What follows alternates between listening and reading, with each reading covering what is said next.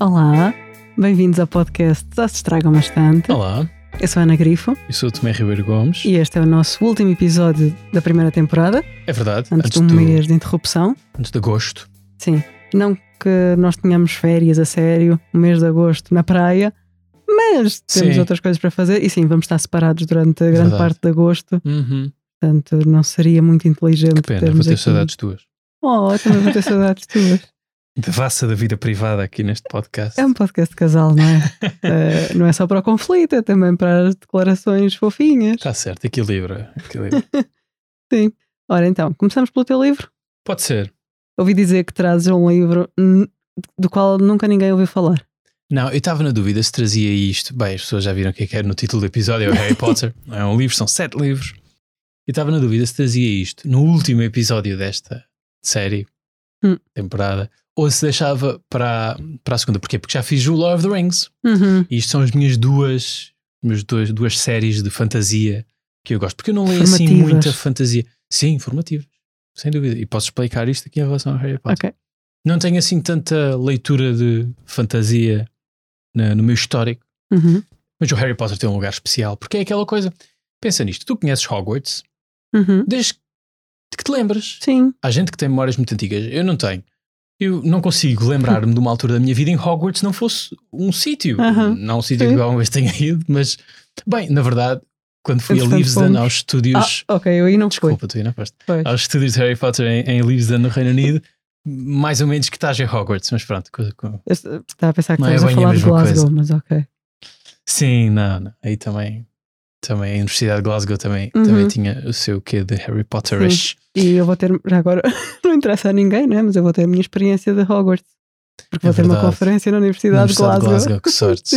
Ainda hoje me estive a registar para O que é que foi Reception. mais Harry Potterish ali? Foi quando nós estávamos a passar ao pé de uma porta, daquelas do- com duas portas, não é? Uhum. E aquilo abriu automaticamente, Sim. abriu assim para nós, Sim. e a sala do lado de lá tinha uma alcatifa azul com estrelas amarelas e era tudo uma sala toda.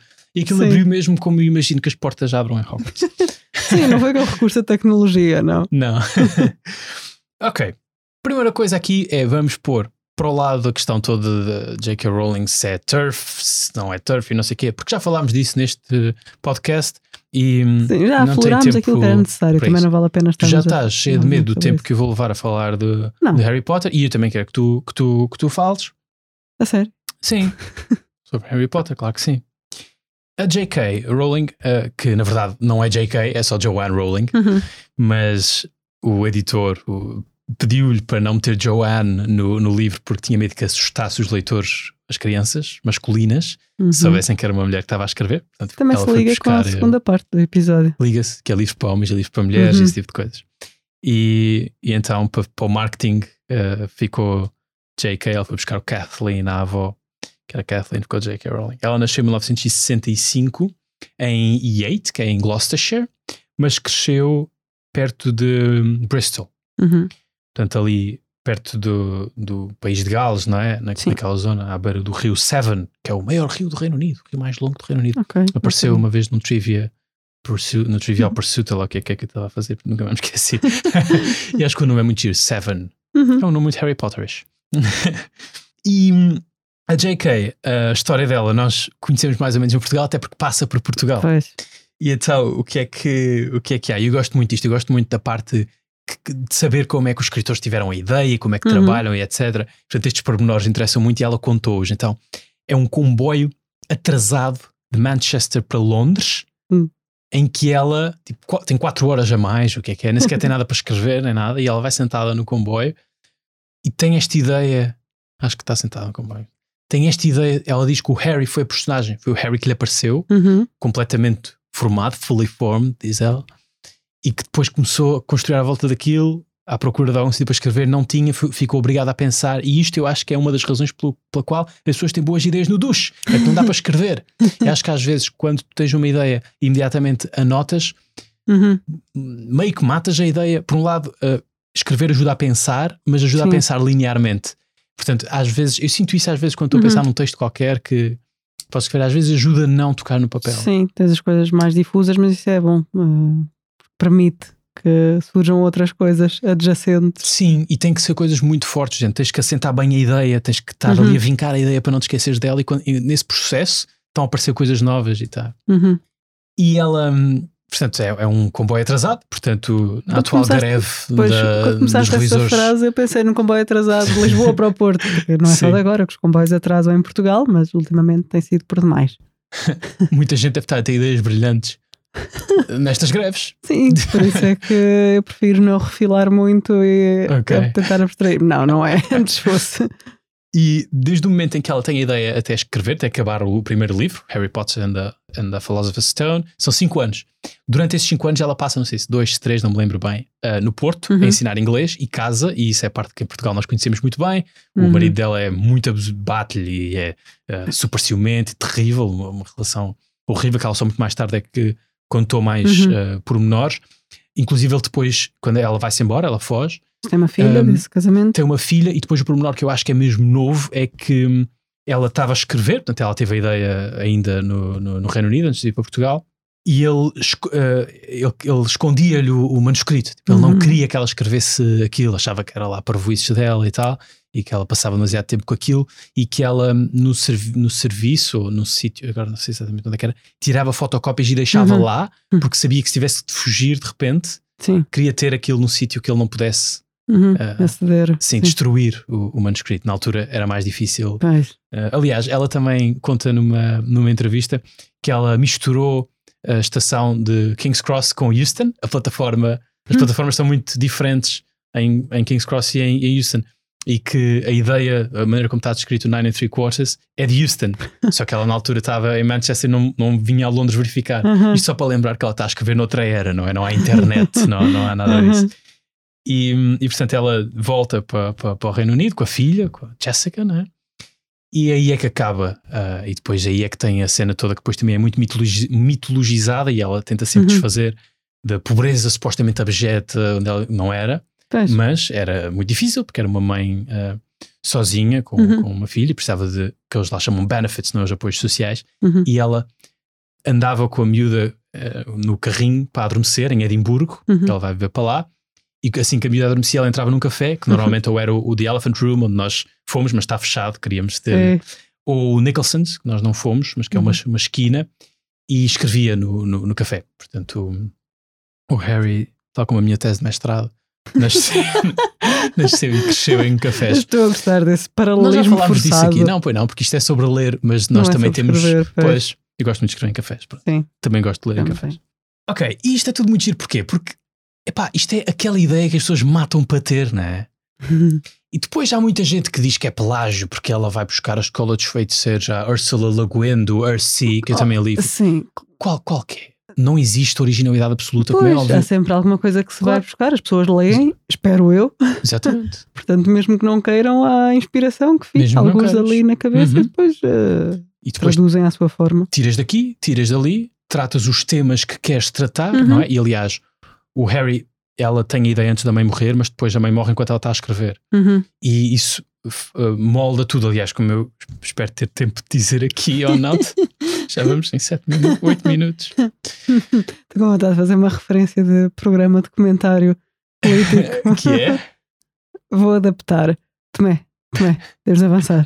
Tomé, Tomé, temos de avançar. Hum, Só, só, só mais isto. Já termino, já termino. E com isto termino. E com isto Esta, termino. esta parte. E agora tenho mais 5 minutos para falar disto. o Harry Potter é sobre a morte, não é? Os, os, Uhum. os sete livros, acho que. E é isso que, que ali também é tão genial: é que ela quebra um bocadinho as convenções dos livros para crianças. É suposto os livros para crianças tratarem grandes temas, as pessoas às vezes têm a ideia que não, mas, Uhum. mas é- é- isso é normal. Eh, o luto, não é? Coisas, Sim. coisas desse género.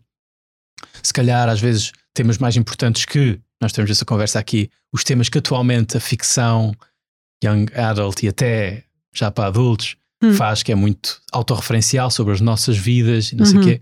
A J.K. foge disso completamente, né? vai para a vida mais diferente Sim. possível. Mas o que ela quebra, acho eu, é a ideia de que tens um livro para crianças e aquilo vai, vais acompanhando o leitor à medida que ele envelhece, não é? Uhum. Porque aquilo vai ficando cada vez mais complexo, cada vez mais dark. E estava a pensar, o Lord of the Rings acaba por fazer isso em relação ao Hobbit, mas é muito diferente, porque o Hobbit é um standalone book e depois Uhum. vem, é, é só um livro, não é? Vale só por si, e depois vem o, o, o Lord of the Rings. No entanto, a J.K. Rowling o que tem é isto altamente planeado. Os sete livros estão planeados desde o início. Uhum. Epá, e isto, eu trago o livro aqui porquê? Porque pronto, li Harry Potter à medida que ele foi saindo, vi os filmes, gostava muito e tal. Só que, pá, há um ano e meio, há dois anos, não sei, fui ler tudo em inglês Uhum. e fiquei com uma nova admiração por aquilo. Aquilo é mesmo, mesmo bom. O primeiro livro, ok, é livro para crianças. O, o vilão é um bocado uma caricatura de um vilão, tudo bem. Sim, é simples. Mas aquilo rapidamente ganha uma complexidade Uhum. pá, que eu acho que não estava à espera daquilo, daquilo Sim. ganhar. E dois tipos de complexidade. Por um lado, de temas, Uhum. que é este da morte, a viagem onde te leva no sétimo. Eu estava mesmo tipo, uau, para já o sétimo abre, em epígrafe tem uma citação do Esquilo, Uhum. das, das uh, the libation bearers, as coéforas do, do, do Esquilo. Portanto, uh, abre logo assim com uma coisa uh, alta cultura, vá. Epá, e realmente eu estava a ler aquilo estava a pensar, isto está mesmo bem feito. Eu fui, eu fui Uhum. levado a ter estas reflexões. Comecei com uma coisa goofy, não sei o quê, e agora estou aqui a pensar mesmo em coisas a sério. E depois, a plot, o enredo está tão bem urdido Uhum. e urdido em ligação com os temas, não é? Porque no- a, a- a reflexão da morte no fim encaixa em vários sistemas mágicos que ela criou, não é? Os Deathly Hallows, os, os Uhum. Horcruxes eh, e tudo mais. é? E uma das grandes coisas que ela faz nesta plot muito bem urdida é utilizar um elemento que eu falei aqui no último episódio do Rei Édipo e da tragédia grega, pronto, mas o Rei Édipo faz isso muito bem. Que é a revelação de que uma personagem afinal é outra coisa Uhum. que é anagnórisis, o termo grego para, para a figura de, eh, de estilo. E o Harry Potter, aquilo, to- praticamente todos os livros, eh, o grande twist é um anagnórisis. No primeiro, o Quirrell afinal é o Voldemort. Ah, spoiler alert para todos os livros de Harry Potter e filmes. No primeiro, é só porque eu disse às pessoas que ia fazer spoiler alert, portanto agora Uhum. não posso não fazer. Pois. No primeiro, afinal, o Quirrell é o Uhum. Voldemort. No segundo, o Tom Riddle afinal é o Voldemort. Uhum. No terceiro, o Scabbers, afinal é o Peter Pettigrew. No quarto, o Mad Eye Moody, afinal é o Barty Crouch Sim. Jr. No quinto, eu acho que não há. No sexto, o Half-Blood Prince, afinal é o Snape. No sétimo, o Harry, afinal, é um Horcrux. E isso é que dá depois a grande reflexão sobre a morte em que o Harry tem de decidir que sim, que vai, está preparado para morrer, vai morrer, vai sacrificar pelos amigos aos 17 anos Uhum. e as páginas em que ele processa isto são credíveis. E portanto, alguém consegue fazer isto, não me lixem, é uma boa escritora. Aquilo não é um livro para crianças. Se, se insistem em categorizar. Pronto. Eu não digo isto, eu não faço estas agnórias todas para mostrar, olhem, é tudo a mesma coisa e tal. A mestria é mesmo na forma como ela consegue sempre disfarçar. E portanto, Uhum. tu lês um, lês dois, lês três, lês quatro, e tu no sétimo ainda és surpreendido e não Sim. estás à espera de ser esse mecanismo que te Uhum. vai uh, fazer uh, o twist. Portanto, muita admiração Uhum. pela, pela, pela JK, pela JK Rowling. Pronto, para terminar, porque já estás a olhar para mim com. Não estou nada, não estou. Há, há eu sei, eu é que estou, a olhar para o cronómetro e estou a ver que, Não. Ah, estou que super relaxada. É verdade, é verdade. Uh, e também, eu, depois de dizer isto, vou-te passar a palavra para falares um bocadinho de Harry Potter, se faz favor. Já não preparei nada, tu sabes que eu não falo das coisas sem preparar e agora, o que- agora o que é que eu vou dizer? Não, isto pós do meu controle, não Parem consigo, não enquanto consigo, eu não faço esta quote, enquanto eu faço esta citação que eu tirei do primeiro, do Harry Potter uh, e a Pedra Filosofal, que é de 97, e nós não vamos falar aqui, eu, eu não vou falar da minha relação com o Harry Potter, porque já falei no primeiro episódio, no segundo Do episódio segundo de todos os livros preferidos. Quando é que li, não sei o que, a Uhum. influência que teve em mim. Pronto. Mas só esta quote aqui, de, portanto, isto é 97, estamos em 97. Uhum. E no primeiro capítulo, quando o Dumbledore está a deixar o Harry em Private Drive para os tios, né, que são muggles, não mágicos, Uhum. e a McGonagall diz: These people, ou seja, os, ah, esta McGonagall está um bocadinho. Acho que ela tem que ser mais grave, pronto, mas Sim. these people refere-se aos muggles, aos tios Uhum. muggles do Harry. These people will never understand him. He'll be famous, a legend. I wouldn't be surprised if today was known as Harry Potter Day. In the future, there will be books written about Harry. Every child in our world will know his name. E é verdade. Uau, eu quando estava a ler isto agora, quando reli, Aham, não é? Fiz aí uma pausa tipo, graças. sim. É, É mesmo, verdade, é totalmente. E não sei se também não falam disso no documentário. na- nesse início em particular. Nessa situ- não é documentário, aquele especial da HBO. Ah, sim, que Eu é giro. Sim, sim. Exato, Eu acho sim, também acho que sim. isso. É verdade, Sim. agora que dizes é verdade. E, e isto, isto ter se tornado realidade aponta para uma coisa que eu só muito tarde é que percebi que é preciso entender o Harry Potter e outras coisas eh, semelhantes Uhum. quase como mitos modernos. Sim. Isto tem um tal impacto cultural vendeu 600 milhões de livros, o Harry Potter, Uhum. mais ou menos. Depois tens os filmes, as pessoas mesmo que não tenham lido Uhum. a história chega-lhes. Isto tem um tal impacto cultural que se aproxima, não estou a dizer que é a mesma coisa, mas aproxima-se, por exemplo, do Édipo, do, do que o rei Édipo queria dizer para aqueles atenienses que estavam a ver a peça em, Uhum. ah, no século V antes de Cristo. É preciso levar isto a sério. Ok. Estava só a rever a frase que disseste de, que o Édipo queria dizer. Pensei que, por um momento pensei que fosse o que o Sófocles queria dizer, mas não é o Édipo. Que a peça sim, sim, sim, sim. significa Ah, para- sim, a, a personagem do Édipo não é, não é criada Uhum. por Sófocles, é mais antiga que isso. E portanto, estes mitos modernos que nós temos, e se quiser os super-heróis também, Uhum. né, da Marvel, os mais icónicos, não é? O Batman, né? essas figuras, Sim. não quer dizer que tenham a longevidade, provavelmente não tem, Uhum. do, do, do Édipo, da Antígono, do, do Aquiles e, do, e dessa companhia toda. No entanto, para nós, para a nossa sociedade, Uhum. eu acho que sim. Eu acho que tem um poder cultural que tem de ser entendido um bocado nesses termos. Concordo. Hum. Não sei o que é que eu estava a pensar sobre isto. Sim, sim, concordo. Gosto de saber. Mais coisas. Fala-me lá sobre Harry Potter. Pois, de facto, eu não preparei nada sobre isto, mas sim, também foi muito importante para mim. Também reli recente- recentemente, em pois foi. 2017. Em inglês também? Sim. Onde há muito mais piadas, Sim. que tu percebes? E, e realmente também senti isso, da complexidade. E depois, como ela vai expandindo uh, Uhum. o universo e as personagens, e continua tudo claro, apesar dessa expansão, e isso era um risco. Falando em riscos, e já não tem a ver com o livro, nem tem a ver com a J.K. Rowling. Então. Maldita série. Há de haver uma série. Sim, vão fazer uma série. Sim, porque estavas aí a falar disso de, de um marco cultural. Pá, precisa de descansar um bocadinho. Aquilo que temos agora deixamos, de, deixamos estar durante uns 50 anos e depois eh, talvez fizesse sentido. Agora, enquanto os atores, os miúdos estão vivos e ainda estão com um aspecto jovem, faz-me um bocadinho de confusão.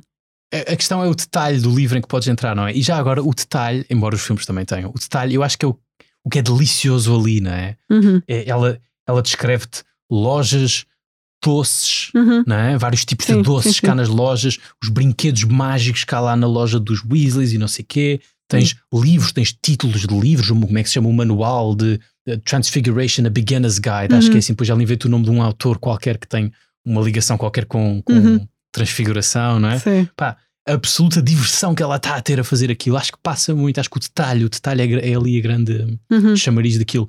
E por isso eu acho que a série pode valer a pena, porque permite ter mais detalhe, passar mais tempo, Hum. por exemplo, a ver aulas de herbologia. Herbology. Ok, não, prefiro que a série surja daqui a 45 anos para eu estar sossegadinha na minha reforma a assistir a esses Estás muito detalhes todos. esperançosa, tu, Na reforma! que aguentas até.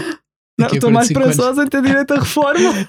É verdade, é verdade. Realmente, já viste ao que chegamos? Hoje em dia, estamos mais confiantes que vivemos todos até aos 90 Aham. do que. Calma, eu ter reforma. 45 anos, portanto, Isso é mais. 75. Ok. Tenho 30. Yeah. Estou estou confiante. Agora, quanto à reforma, nem por isso. Não sei se era isto que tu querias que eu dissesse. Se calhar já Eu não quero que tu digas nada, diz o que tu quiseres. Ah, obrigada. Então. sobre o papel do Harry Potter, mas mais concretamente de uma personagem, da Hermione. Sim, que é a Para- minha personagem preferida já agora. Sim.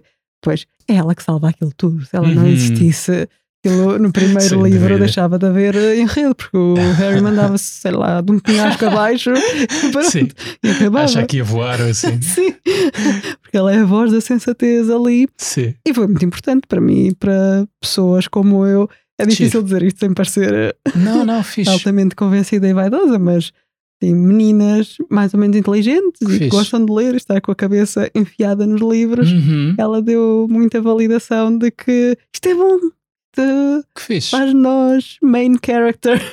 Pronto, já são termos mais de 2023, não é?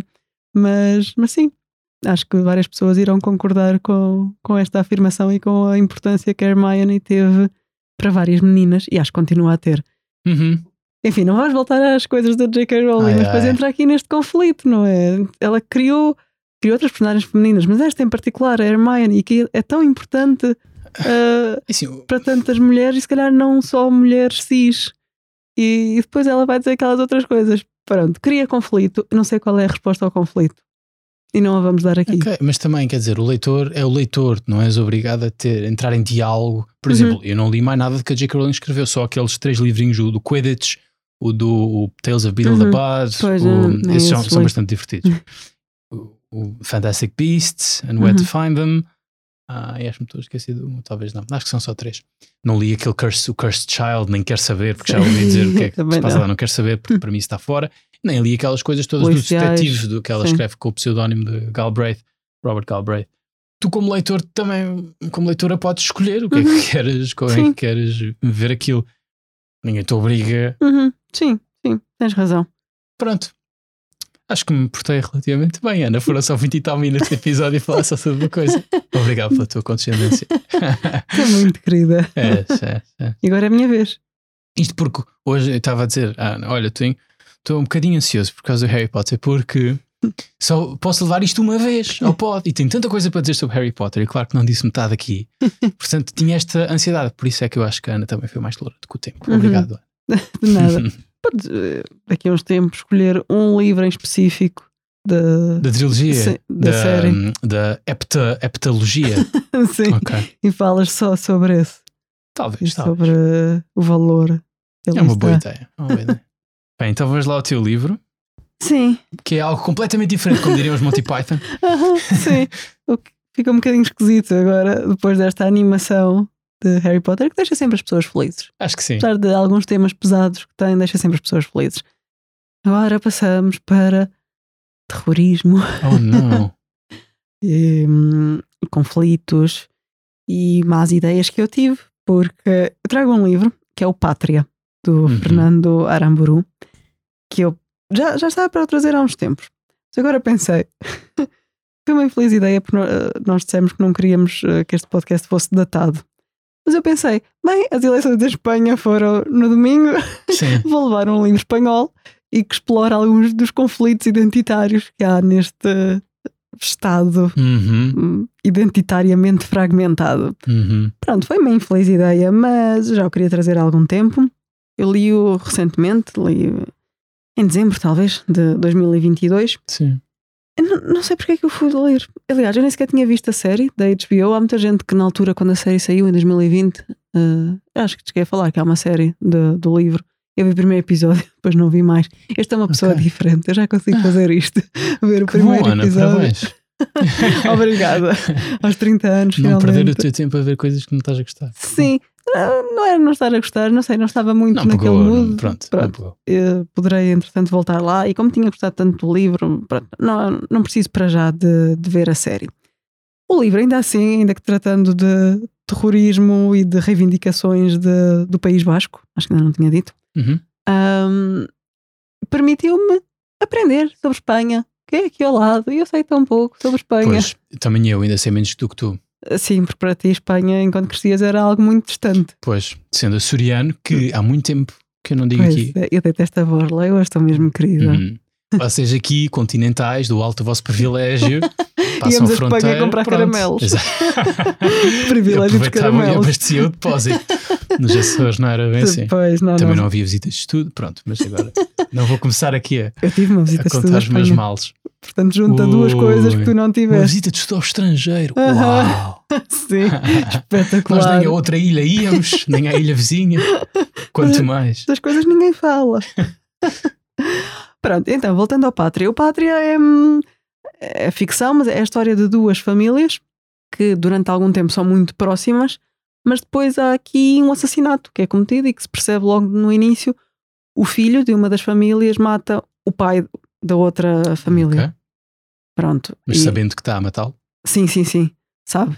Ah, da outra família, da vítima, é que têm dúvidas durante algum tempo, estão convencidos que terá sido ele, mas sem provas. E, mas, mas é, percebe-se que não há mistério aqui. Sim. Ah, não é um policial, não. E depois também não tem propriamente uma resolução, é mais explorar a vida destas duas famílias, o que causou o separatismo basco, a separação nas famílias causada pelo separatismo basco Uhum, uhum. o que terá acontecido também em muitas famílias eh, nesta, nesta região, e hum, o medo com que, especialmente a família da vítima, vive, e, e não só, muitas outras famílias aqui, como isto afeta as relações entre as pessoas e a própria forma de viver e, e de estar. O livro, ainda que ele dá cara e dá nomes a, a vítimas e, a- e aos assassinos, porque alguns deles cometeram assassinatos, não foi só andar a destruir eh, caixas Uhum. de correio. Dá-lhes cara, dá-lhes nome, mas não. Não é propaganda, isto não é tentar justificar, nem, nem, nem, nem tanto hum, explorar motivações. Até porque acho que o objetivo do livro até passa por aí, para, por mostrar o fervor nacionalista que às vezes nem se compreende bem. Não estou a dizer que aquele nacionalismo não faz sentido, não é isso. Sim. Em parte, há ali uma ou outra personagem que tem convicções ideológicas, há outras que parece mais pela. Não sei se pelo sentimento de pertença a um movimento, se o que é, Certo. ou pela necessidade, no caso de- do filho uh, que matou outra pessoa, a mãe dele parece que é uma necessidade de aderir ao separatismo também para estar próxima do filho e para defender o filho sempre até ao fim. Uhum. Portanto, há aqui muitos conflitos uh, envolvidos. Eu conhecia muito pouco, depois disto fui pesquisar um bocadinho na altura. Conhecia muito pouco sobre o separatismo basco. Ok, ouvíamos falar da ETA, que entretanto está, está desmantelada, uh, Sim. deixou de atuar em 2011 e depois em 2018 é que foi totalmente desmantelada. Uhum. Mas aquilo que ouvíamos mais recentemente até era a Catalunha, não é? Sim, o separatismo catalão é, é o que está mais. Sim, Mais entretanto, também fui ver coisas sobre o separatismo catalão, até porque tinha estado em Barcelona uh, recentemente. E, e Barcelona, ok, isto é um desvio, porque não tem a ver com o livro, mas das imagens que mais me ficam de Barcelona são as bandeiras uh, nos prédios, nas janelas, uh, Uhum. como se tivesse acabado de haver um protesto qualquer pela, pela independência da Ok. Catalunha, mas não, aquilo é constante. E é algo para nós, como portugueses aqui neste retângulo, não é? Sim. É difícil de imaginar. Uhum. Estamos a falar disso também a propósito, ligando aqui com as eleições. Sim, ho- ho- hoje estávamos a falar eh, sobre isso. Hoje é segunda-feira, temos de gravar a segunda, e estávamos a falar sobre isso, não é? Sobre como em Portugal isso para nós é tão eh, estranho, não é? Porque nós não damos valor à estabilidade Uhum. que temos enquanto eh, nação, Uhum, não é? Não há separatismos, não, Uhum. não, não há nacionalismos dentro do país uhum, que é Portugal. Eu acho que, sem ter lido o, livro e sabendo muito pouco sobre os casos específicos dos separatismos espanhóis, uhum. estas coisas acho que tem muito a ver, e diz-me se, se o livro, se isto, bate, se isto bate certo com o livro, acho que tem muito a ver com em torno de que é que tu constróis a tua ideia de dignidade. Uhum. A que é que tu ligas o teu sentimento de dignidade? Nós, em Portugal, por não termos ah, nada disto, acho que temos uma ideia de dignidade que tem a ver com sermos todos cidadãos de pleno direito. Uhum. É? Sim. Temos direito, te- temos todos direito ao mesmo, segundo a lei. Eh, depois também construímos aqui uma certa uma, uma camaradagem enquanto vítimas de um, de um, de um Estado ou de, ou de um. Não é bem do Estado, é de uma espécie de, de um país histórico que não nos deixa andar Uhum. para a frente, não é? Sim. Acontece qualquer coisa, por isso é que este país não, não anda para a frente. Só não é? neste país. Exato. Portanto, nós temos aqui uma espécie de. Somos vítimas da história, há uma, uma, não é? uma, uma metanarrativa aqui por Sim. cima de nós que, que eu acho que, de certa forma, tem uma parte má, que às vezes parece que nós só nos sabemos queixar, que a democracia para nós Uhum. é queixar-nos de coisas e sermos pouco construtivos, mas a parte boa disso é uma, uma certa camaradagem, acho eu, que se cria Uhum. quando estamos todos à espera de um comboio que não vai chegar porque foi suprimido. Sim. Desculpem que tem sido demasiado presente nas nossas vidas Sim, os comboios sim. suprimidos e a ansiedade. tem sido. Vamos ter ou não vamos ter comboio? tem sido muito complicado. Um, mas pronto, isto para dizer que podes ter, por exemplo, na Catalunha, tens um separatismo que vem de uma comunidade bastante afluente, com Sim. bastante, bastante riqueza. Sim. O País Basco já é uma coisa bastante diferente. Sim. Acho que é mais identitário de cultural do que Certo. na Catalunha, que é o nacionalismo mais assente em pretensões Uhum, económicas. Uhum. Uh, e portanto, acho que o, o que acontece na política, grande parte dos processos políticos, isto- e depois de todos os processos históricos, são isto: que é como é que tu entendes Uhum. aquilo que te dá igualdade Uhum. aos outros, não é? Em que Sim. medida é que, tu és, é que, é que somos todos eh, iguais? Uhum. Nós estamos na Escócia também, não é? A Escócia Sim. tem um, um sentimento de nação também muito interessante, que acaba por ser muito, muito mais eh, atraente, Uhum. porque não houve violência que, que, sa- que eu saiba. Não, não- não- deve- pode ter havido uma coisa esporádica Pois. qualquer, mas pronto, houve, houve, houve referendo mesmo, isso passou-se com Uhum. tranquilidade. Os tipos, a construção de nação que eles têm é mesmo muito cultural Uhum. é em torno de poesia, é em torno de música, de, de- das, da gaita de foles, e realmente tu saías do- de, um, de um edifício lá eh, em Edimburgo e saías para um sítio para ouvir gaita de foles é? Uhum. Para um parque em que estava alguém a tocar gaita de foles. Os, os tartans e os clãs e tudo mais, não é? Portanto, é muito histórico, é muito cultural e por isso é muito agradável. É, um, Uhum. é um nacionalismo, Pois. entre aspas, muito agradável. Pois já, já, já estou a fugir com isto que vou dizer, mas não sei se essa opção da Escócia, esse tipo de nacionalismo, que não é recente, naturalmente, mas recente no sentido Sim, de. por- Sim, mas pensarmos no. Na sua iteração atual é mais ou menos recente. Sim, mas.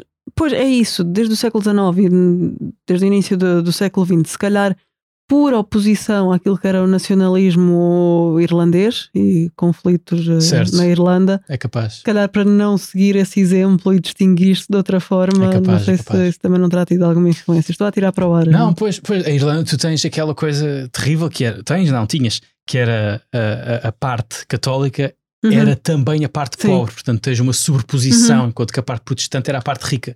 Esta, este tal sentimento de dignidade, não é? Obviamente, se és rico vais buscar o teu sentimento de dignidade. Uhum.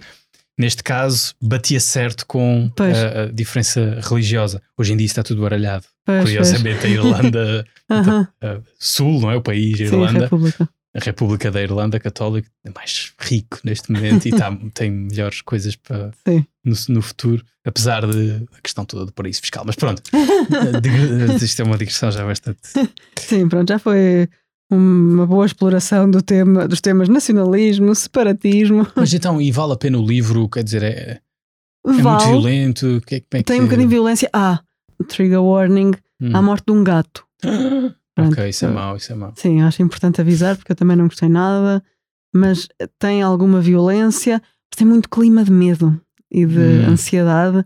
Ahm, tem vários saltos, anda para trás e para a frente o livro. Podia ter menos de 100 páginas. Eu- Ok. Tu É não grandote, sei. não é? É Tu grande. leste é. no Kobo, Eu li mas... no Kobo, mas eh, em páginas de Kobo e eu não meto a letra muito grande, aquilo eram mil e tal. Certo. Portanto, sim, ele é grande. Uh, tem estes saltos todos para trás e para a frente, dá para acompanhar bem, mas uh, dado momento já é um bocadinho repetitivo. Mas ainda assim, eu acho que sim, que vale a pena. E vale a pena para homens e para mulheres. Ah, isso é um segue. Isso é um sequitur aqui para, o- para não estarmos a usar expressões em inglês, agora vais começar a usar expressões em latim. Latim. Neste caso, camada. mal, porque acho que está mal utilizado. Vamos para o intervalo e Vamos depois falamos intervalo. sobre isso. Sim.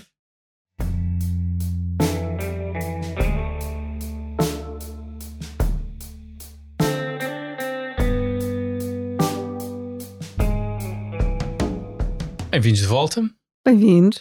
e vamos já na sequência do que estavas a dizer. O Pátria dá para homens e para mulheres. Isso é o Uhum. tema do nosso uh, pod de hoje. Claro que todos os livros estão para homens e para mulheres. Obviamente. Aqui o, o ângulo é mais os hábitos de- dos homens tendem a ler um certo tipo de coisas, os hábitos das mulheres tendem a ler outro tipo de Uhum. coisas, e isto é assim entendido pelas editoras. Sim. Portanto, eles sabem que estão a fazer marketing de um livro para homens ou que estão a fazer para mulheres. Depois também podemos perguntar até que ponto é que isto hum, é que é natural que os homens sejam mais uh, virados para um tipo de livros, mulheres para outros, até que ponto é que isto já é também consequência de marketing, enfim, já é uma, uma Uhum. pergunta que eu deixo, mas força. Esta também foi uma das discussões que motivou o podcast, não este episódio em particular, mas termos este podcast.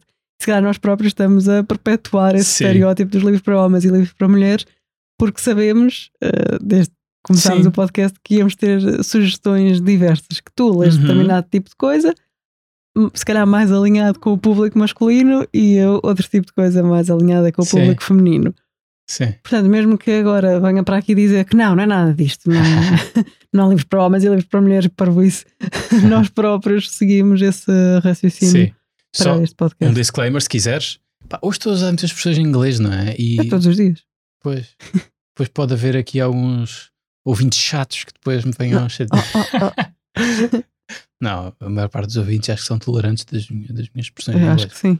Portanto, aqui uma, um aviso à navegação que é nós estamos a falar de papéis de género, não é? Uhum. Portanto, quando dizemos livros que os homens gostam mais de ler, certo, isto é uma construção e quem eh, viu o Barbie, o filme que nós por acaso já vimos, percebe isto, não é? Portanto, toda a gente sabe que os homens gostam de caminhões, Uhum. eh, Cavalos, cavalos, exatamente, cavalos, eh, poder. poder, cowboys, botas de cowboys, hum, chapéus de cowboys, Uhum. pronto. Foi- o que eu aprendi. Sim, e as mulheres gostam de saltos altos. Saltos, saltos, é verdade. É, mas é só isso, não é? Não, e gostam Estou a de. brincar com o filme da Barbie. Pois. Aquilo até mostra que as mulheres gostam de mais coisas e. O filme está muito giro. Sim, Um, tem uma parte que é assim mais filme mais para crianças, mais espectável, não é? Uhum. mais coisa. Mas depois realmente aquilo problematiza as Sim. coisas. Uh, Sim, e tem uma mensagem muito equilibrada. Tem uma Sim. música que não nos sai da cabeça. É verdade. Eh, Passámos o dia a cantarolar I'm Just Ken. Eh, olha, falando em papéis de género e para homens e para mulheres é um bocado esquisito estar a dizer I'm Just Ken. Mas sim, portanto, o, filme hum, acaba por uh, desconstruir um bocado esses papéis de género Hum. que estão Mas é um filme para homens e para a- mulheres. aos brinquedos. Ou aquilo está Sim, feito só completamente, já viste? Pois, Já viste? pode ter aquele cor-de-rosa todo. Exatamente. Claramente é para homens e não para é mulheres. inevitabilidade nenhuma hum, hum, isto ser assim. No entanto, os editores vá, sabem, non-fiction normalmente puxa mais homens, especialmente Sim. certas categorias de, de não-ficção, como história de guerras, né? livros sobre a Segunda Guerra Mundial. Quem é que vai comprar livros sobre tanques na Segunda Guerra Mundial? A esmagadora maioria, claro que muitas mulheres, se for Uhum. um livro com muito sucesso. Uh, muitas mulheres altamente interessadas nesse, nesse tópico. Mas a questão de massas, não é? Uhum. O- A massificação do, do- dos mercados, não é? Quando tens um livro que está a ser vendido em inglês para o mundo todo, Uhum. pá, eles sabem que quem vai comprar aquilo Sim. são maioritariamente homens. E se calhar uh, um, um livro de um escritor, de uma escritora contemporânea, ficção, Uhum. mais facilmente é comprado por uh, mulheres. Sim, ficção literária. Se bem, se for escrito por mulheres, sim, acho quase inevitável. Especialmente se for escrito por Agora, se for escrito por homens, tenho as minhas dúvidas.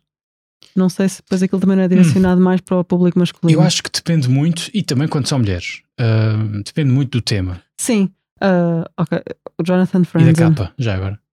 Sim, Jonathan Franzen. homem. Uhum, Certo. Claramente homem, mesmo no seu pensamento. Sim. Mas. Foster Wallace, David Foster Wallace, Ei, não é? Aquela coisa, sim. aquele talismã de, do, do homem sofisticado, da elite metropolitana. Sim, eu tenho questões com o David Foster Wallace. Não. Ah, eu só li textos, nunca li um livro dele. Ah, eu nunca terminei o livro dele, vamos dizer assim. Acho que isso também é bastante comum. Sim. O, aquele. O Infinite Jest. Infinite Jest. Sim, não estou sozinha. Hum. Agora, o Jonathan Franzen, eu acho que aquilo poderá ser para homens e, e ele quer escrever para homens, mas depois é drama familiar e isso Hum. atrai mais mulheres. Portanto, fica aqui no limbo.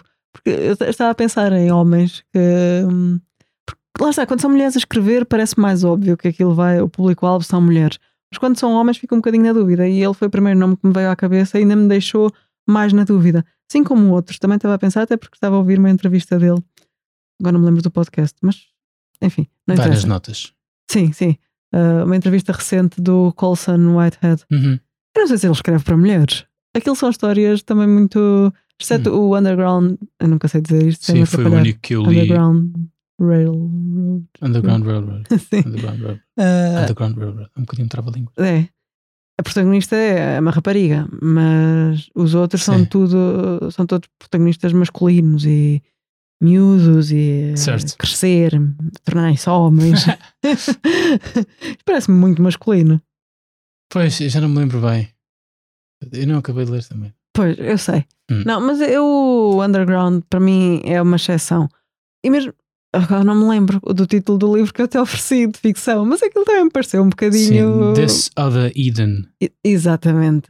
Pareceu para homem. Sim, Talvez também por causa da capa, já viste? talvez. É que lá Pois. está, eles estão a jogar com isso. Quer dizer, nós seríamos muito ingênuos se estivéssemos aqui a dizer: ah, não, não há livro para homens e livros para mulheres. Aham. Pá, o, Pois quando as o coisas estão mercado, feitas para haver. sim, o mercado está a jogar com isso. O Uhum, mercado está a jogar com Sim, é possível. E, e depois também estava a pensar noutras coisas, mas recuando, não ficção que é publicada agora, mas clássicos. Não têm tanto esta divisão. Pois, talvez não. Em ficção, que puxaria mais mulheres, se calhar, eh, se estiveres a falar de clássicos, há clássicos que não sei se são mais lidos por mulheres ou não, mas que pelo menos são. O marketing é feito para mulheres. Jane Aquelas ediçõezinhas da Jane Austen, da Bronte, Sim. da Elizabeth Ah, Gaskell, pá, pois, realmente. tu- tudo isso, não é? Com muitas cores, com flores, com, florzinhas. com os deckled edges, que não sei dizer em português, as, as páginas pintadas dos lados. Ah, sim, sim, sim. Sim. Sim, é, é claramente a puxar. eh, vai. Pois, E não é preciso falar dos livros que se vendem dentro de saquinhos meio transparentes, Credo. lilazes, com Sim. miçangas. É- Credo, meu Deus. Sim. Pois, uma vez ofereceram-me isso. Há muitos, muitos anos. Já não lembro quem é que foi, mas acho que não houve o podcast. Mas pronto, já Ui. ficam a saber que eu não Ui, quero livros em saquinhos esquisitos. É, às vezes dava jeito de termos uma máquina do tempo Hum. e instituirmos estatísticas no século XIX para ver quem é que leu as Irmãs Bronte quando elas eram publicadas só com as iniciais. Quem é que foi ler e quem é que passou a palavra? Bom ponto. Bom ponto. Estou-me a lembrar agora aqui de outra coisa que é a George Eliot, Exato. que é uma sim. mulher, não me lembro o nome dela agora. Aham. Ah, hum, eu acho que é Mary Ann Evans. Ok. Não é assim, E é qualquer coisa muito parecida. Supostamente, que é, pronto, Middlemarch é o grande, um dos grandes romances, aparece naquelas listas dos maiores Uhum. romances de sempre, a literatura Sim. mundial. Ainda não li, mas quero. Também não, é verdade. Uh, falamos sobre isso várias vezes, não é? Uhum. Quando vimos uma edição boazinha, pensamos, Sim, é e este. agora há se calhar." uma muito linda. Ah, ok, então olha, está combinado, vamos meses. Ok. comprar essa. É daqueles livros ter os dois, porque nós temos livros partilhados. Alguns. sim. Supostamente o Dickens, o Charles Dickens, descobriu, só pela maneira como estava escrito, que teria sido escrito por uma mulher Uhum. e escreveu-lhe uma carta em que não diz, eh, não acusa, tipo, tu és uma mulher, mas dá a entender que percebe que, que, que é uma mulher que está do outro lado. Ok. Pois isso agora também fez lembrar a questão ferrante. Eu nem ia por aí, Olha. mas uh, se, a questão de é mesmo uma mulher, ou será o Domenico Starnone Certo. que, que escreveu isto? Foi o que eu já disse aqui depois de ler um determinado livro do Domenico Starnone, que é mais, não sei, mais uh, explorar emoções. Mas também parece isso. Livros escritos por homens, não é que não explorem emoções, mas fazem de uma forma muito diferente. Estou a meter-me em terreno Isto pantanoso, parece não é? mesmo a Barbie. Estou a imaginar o Ken, uh, these feelings I can't explain. Driving me insane. Enfim, isto está, está driving me insane. a questão ferrante e a possibilidade de ter sido Domenico Starnone a escrever, mas não, acho que não. Hum, pois, eu não leio muitas coisas escritas por homens. Tenho de, de ficção contemporânea. Certo. Franzen e Silêncio. Mas eu não sei, não sei, não sei o que é que eles andam a escrever, mas é algumas coisas que me afastam. Ai, agora vai ser uma heresia. Acabaste de falar um. O livro que trouxeste hoje é ficção. Domenico Starnone. Não, o Olha Fernando- o, Fa- o Pátria. Sim. Pronto. Ah, uf, esta mais descontraída. No Mas, entanto, também podes ficar preocupada com a tua memória de peixinho. ah, dourado. sim. Ups. Ah, o que é que eu ia dizer? Eu esqueci-me. Ah, coisas que me afastam. Que eu- tendencialmente são mais os homens que escrevem. Eu não deveria dizer isto, eu sei que muita gente vai deixar de me ouvir por causa disto. Não. É pá, livros na natureza, Ah. em que a natureza é o Ah, protagonista. Sim, tu já falaste, já falámos sobre Isto isso. afasta-me Eu, muito. por exemplo, gostei muito do Butcher's Crossing do Pois, John está, Williams, esse que é tipo aquele tipo coisas. do Stoner. Sim. Eu acho que gostei mais do Butcher's Crossing do, do Stoner, que tem muitas cenas só dos tipos lá andarem nas Badlands, na- nas Pois. Dakotas e a, a tirarem as peles a animais. É pá, pois eu não ligo nada a isso. De Hemingway. Não, pois não. Não. Não, não. Embora eu acho que tu fosses gostar do Movable Feast, já te disse, acho Já. eu aqui. Aqui, acho que está sim. tá registado, Ana. Vou-te Está. mostrar, está registado. Este podcast não me deixa mentir. Sim. Porque eu estou a pensar o que é que me afasta Vars sete do Pátria e do Domenico Starnone, mas se eu tivesse a estatística aqui é- seria evidente que leio muito menos homens. O que é que me afasta dos homens? Vestido assim. Uh. Bem, ah, também porque te ia perguntar o que é que te afasta de ficção, de ficção escrita por mulheres. Eu acho que não há nada que me afaste de ficção escrita por mulheres. O que há é que me afasta de ficção, ponto. Hum. Eu leio pouca ficção contemporânea, muito pouca. Sim. Já, aliás, quem ouve o podcast já percebeu. Então, e o que é que te afasta de ficção? Se seguirmos esta lógica de que os homens leem mais não ficção e as mulheres ficção. Uma é o trabalho. eu leio, não é? Eu leio coisas que não são para o trabalho. Uhum. Portanto, é, é sempre uma escolha, porque toda a gente tem de fazer escolhas, não é? Ninguém tem tempo ilimitado. E muitas vezes eu começo a ler e abandono. Uhum, certo. Errado, mas certo. Fix- ficção, principalmente. Ah, e aí é mais um sentimento de abandono, porque também há livros de não ficção que eu não leio até ao Uhum. fim, mas aí é diferente, porque tu, aquilo que leste, aprendeste. Portanto, eu não Uhum. considero tanto que seja Sim. um livro abandonado ou que seja um livro que não, que não me puxou. Às vezes pode-me ter puxado e aprendi aquilo que li, aprendi. Ah, com ficção contemporânea, eu não sei exatamente o que é que é. Às vezes eu penso que a ficção contemporânea é só pior, ou pelo menos ainda não houve o tempo para se filtrar o bom, porque eu gosto muito de Uhum. ficção quando estamos a falar em clássicos. Sim. E clássicos, a lato senso. Portanto, estamos a falar de, por exemplo, olha, Bronte, gosto muito, Uhum. gosto muito, muito de Jane Austen, Deve ter lido três, gosto muito. Pois realmente, sim, estou a pensar, tua ficção sim, mais recente, não é tão recente assim. Ok, começaste Wolf Hall, mas porque eu te ofereci, mas Sim. gostas do The Secret History, que já teve, Gostei muito já Secret passou History, algum da tempo Donna para se Tartt. consolidar. É verdade, é de 91 para aí, sim, não é? sim, sim. É Acho que verdade. é um livro a cada 10 anos. Ah, bom ponto, bom ponto. O John Williams também, que eu acabei de falar, também Aham. foi repescado porque estava esquecido e eles foram. Pronto, isso é uma reflexão que eu vou ter de fazer. Uhum. Vou ter de me fechar num quarto a pensar. ok, ok. E depois volto aqui na segunda série em e agora os ouvintes ficam. "Ah, Mas espera, não vamos terminar já? Pois não, não, não, ok, não, ok. não. Mas isto é o, o isco que nós lançamos Sim. para a segunda série. Toda a gente aqui. Porquê que eu também não gosto de ficção Aham. contemporânea? Vai Grande passar. questão. Quem matou António? É o Quem matou António?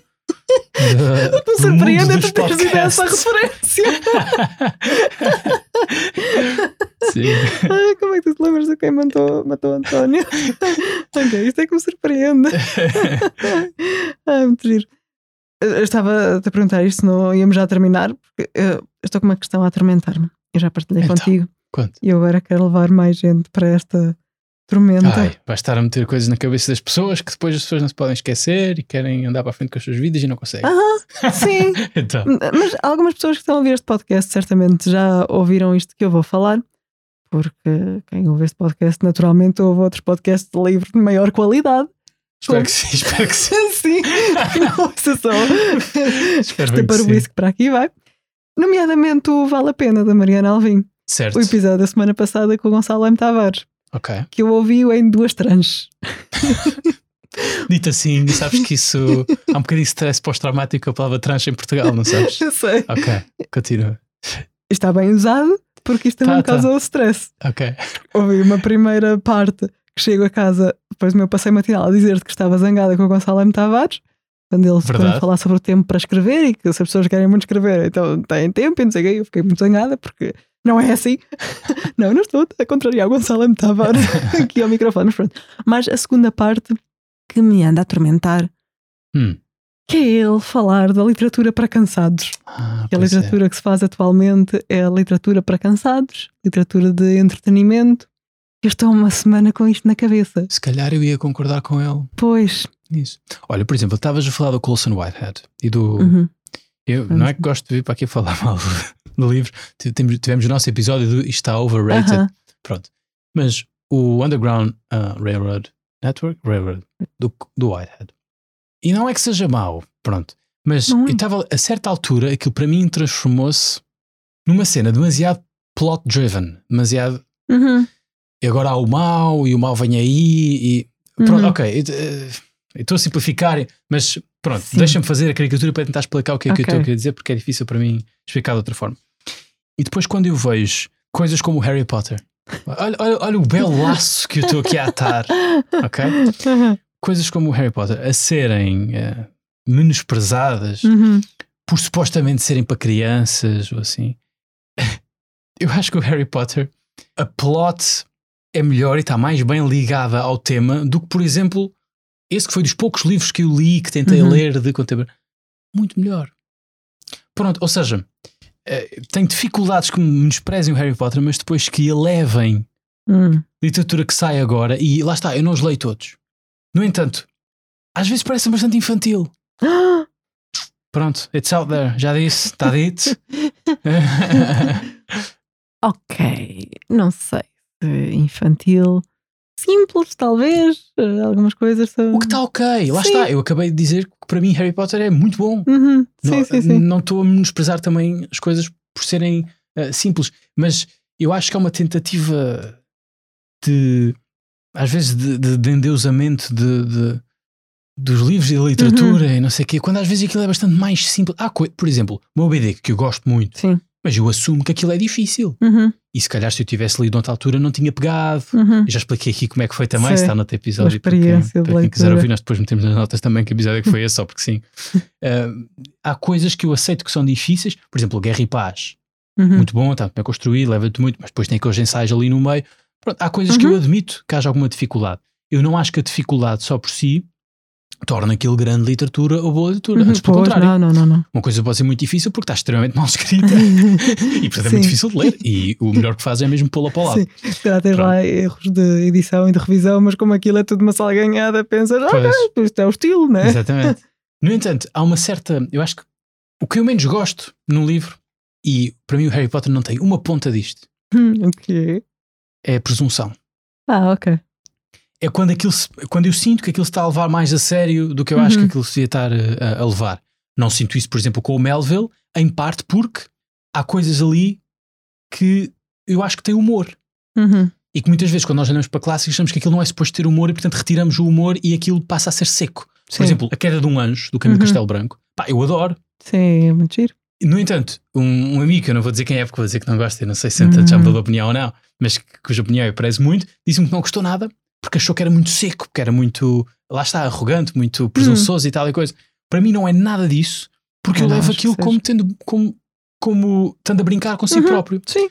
E portanto, para mim acho que, acho que hum, passa muito por aqui. Se eu sinto que aquilo está a tentar elevar-se Uhum. a grande literatura ou coisa assim, é um turn-off enorme. Perdeu-me. Eu provavelmente não, Ok.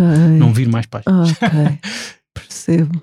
É, é a, minha, a minha cena eh, é essa. Eu não quero sentir que, tô- que sou audiência para alguém que está a engrandecer muito Aham. com a sua grande prosa e com o Next Great American Novel ou Next Great whatever. Pois, não pegues no Não, Sim, é um pronto, bocadinho obrigado, assim. obrigado pelo conselho. não pegarei, não pegarei. Sim, é um bocadinho assim. Ok. Mas isso também, estou a falar dele, mas também há mulheres que fazem isso e que agora também procuram ser a próxima Sally Rooney, uma Hum. coisa que me irrita. e a próxima Ferrante. Eu Ok. há uns anos ainda comprava livros que eram publicitados como tendo semelhanças com a Ferrante, Certo. com a Sally Rooney. Deixei de o fazer. e, e os últimos que li assim foi mais por recomendação ou no âmbito de algumas leituras conjuntas e não apreciei. Mas o que quer que sim. supostamente seja o novo não sei quê. Uhum. É, Pois, sim, é perigoso. Perigoso. E tinha uma última coisa para dizer, terminar, não sei, porque sim. já não é exatamente sobre livros para mulheres, livros para, para homens, ou o que quer que isso queira dizer, mas sobre hábitos de leitura Hum. de homens e de mulheres. Eu estive a contar hoje Pois. os livros na no- nas nossas mesas de cabeceira. A tua mesa de cabeceira tem três livros E mesmo e, eu- assim. e tu não muito- estás a ler todos. Aham, pois não. A minha mesa de cabeceira tem sete livros. Portanto, as torres, o tamanho das torres. E acho que isto é uma diferença muito homens-mulheres. Acho que em geral as mulheres tendem a ler os livros até ao fim. Tendem, Uhum. tendem. Obviamente isto é uma generalização, é uma enorme generalização, Sim. óbvio. Mais facilmente os homens Abandono. abandonam, ele um bocado e deixam, Sim, vão ler outra sim. coisa e leem. se calhar volto, se calhar não volto. Uhum. Certo. Acho que tinha alguma coisa para dizer, mas já não me lembro. Ah! não sei se queria terminar com esta nota de panfleto de propaganda e de discurso na Barbie. mas voltando à literatura para cansados, eu vou terminar com isto, a sério, porque Sim. eu espero em setembro já ter esta questão resolvida. Isso é o teu cliffhanger. É o- pronto, o Sim. meu já sabemos qual é. Mas é eu acho que só vou conseguir resolver lendo hum, algum livro mais um clássico ou assim, porque eu não a vou conseguir resolver por mim. Portanto, o teu problema é: será que eu estou a ler literatura para cansados? Aham. Estou a gostar disto Sim, sim, sim. porque estou cansada. Sim, eu há uma semana que tudo o que eu estou a ler, eu estou a ler com esta consciência. Que Hum. pá, isto é entretenimento, é literatura para cansados. O que só por si, lá está, não tem. Não, pois não, eu, eu achava que até estava mais ou menos consciente disso, de que há Uhum. muita coisa que eu leio que é, é para passar o tempo e é para estar ali imerso e não pensar em mais Olha, nada. eu comecei a ler ontem, ontem, ontem a Agatha Christie pela Pois primeira vez. Há muito tempo que queria ler. E sim, Já é daquele que tu lês com essa consciência. Mas o que eu ia dizer é o seguinte: literatura para cansados. E sendo que ele aqui está a referir mais a ficção, ficção contemporânea, não será porque as mulheres estão mais cansadas? Hum, Eu acho que talvez. Estou a entrar em generalizações, porque claro que nem todas as mulheres são assim, mas as mulheres ou têm mais coisas para fazer, ou então preocupam-se mais Ok. e têm espaço mental ocupado com preocupações em excesso. seja, antigamente, época vitoriana, as mulheres podiam ler. As mulheres que podiam ler, que Pois, eram poucas. elite. Porque não tinham trabalho, Uhum. ficavam no boudoir a, Sim. a ler uh, George Eliot e Jane Austen. Sim. E E, e, portanto tinham mais disponibilidade mental para Uhum. enredos mais complicados e Sim. temas mais, mais exigentes. Pois. Não sei. Será que não foi sempre assim? Eu às vezes Especialmente quando estamos no Reino Unido, como se nós estivéssemos muitas vezes. Oh, sim. Ah, antes- Sim, vejo nas tantas algumas autoras, sei lá, anos 50, 60, mas que aquilo não me diz nada. Mas depois vou pesquisar e percebo que eram grandes autoras à, àquela data, Hum, que os livros tinham muita tiragem para o público feminino. Mas entretanto aquilo, lá está, pois não passou no crivo do tempo. uhum. Eh, Mas na altura seria, seria a literatura para cansados dos anos 50 e 60. Mas pronto, não tenho resposta para isto, tal como nós não temos. Pronto, ficamos com esse hum, incógnita para a segunda série. Sim, lamentamos iludir os ouvintes que estivessem à espera que nós fôssemos, não sei, tentar contrariar esta ideia, contrariar com muito empenho essa ideia de literatura, livros para homens, Ah. livros para mulheres. Ah, quer dizer, obviamente, tipo, tentem furar um bocado. sim, Eu- sim, eu e nós tento, tentamos fazer sim. isso, mas não de forma militante, não é?